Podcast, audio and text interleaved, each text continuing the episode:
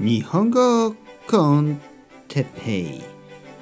日本語学習者の皆さんをいつもいつも応援するポッドキャスト。今日はポッドキャストにしかできないことについて。ポッドキャスト。あれ？はい皆さんこんにちは。日本語コンテッペイの時間ですね。元気ですか？僕は元気ですよ。ちょっとノイズが入りましたね。あの椅子ですね。この椅子のノイズが入りましたね。えー、皆さん元気ですか？僕は元気ですよ。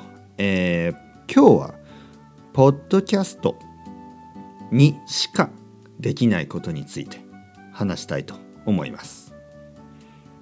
日本語を勉強するために、えー、たくさんのツールがありますね。ツールというのは道具のことですね。トゥールのことですね。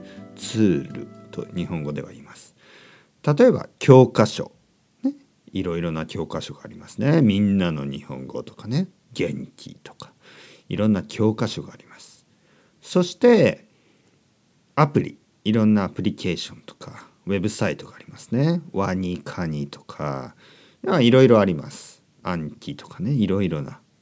あとは学校ですね。学校に行って先生に習ったりいろいろな方法がありますね。日本語の勉強の仕方。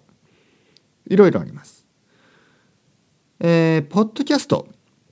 ポッドキャストは僕がね一番進めているおすすめしているいいですよいいですよいいですよポッドキャストを使って勉強するといいですよっていつも言ってます僕は。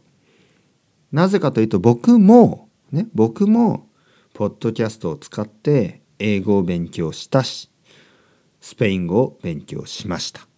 ね。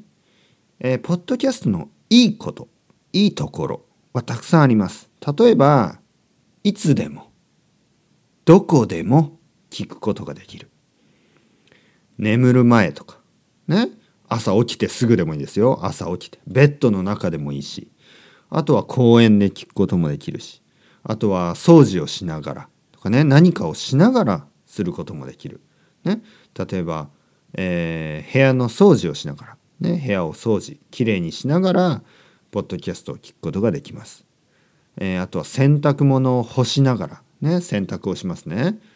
あの服を服を洗いますね。そしてそれを干します。干すというのは、まあ、ベランダとかねバルコニーとかに干したりそういうことをしながら聞くことができる。あとはやっぱりこうポッドキャストのいいいいことはリスニングができるということですね。リスニング。リスニングをすると発音がわかりますね。このプロナンセーション。発音がわかる。日本語の自然な発音。自然なリズム。自然なトーン。声のトーンとか。そういうのがわかります。教科書だとちょっとそれがわからない時がありますね。えー、教科書にはあのオーディオ CD とかいうのはねついてますけどオーディオ CD はちょっと不自然なことがありますね。例えば「こんにちは田中さん私は元気ですよ」みたいなのちょっとえー、ロボットみたいですね。僕の日本語はロボットみたいじゃないでしょ？ね、ロボットみたいじゃないですよね。自然な日本人の日本語です。ね、だから、ポッドキャストを何回も何回も何回も聞けば、皆さんの日本語もどんどんどんどん自然になっていきます。ね、なのでこれからももっとたくさんポッドキャストを聞いてください。それではまた皆さん chao chao hasta luego またねまたねまたね。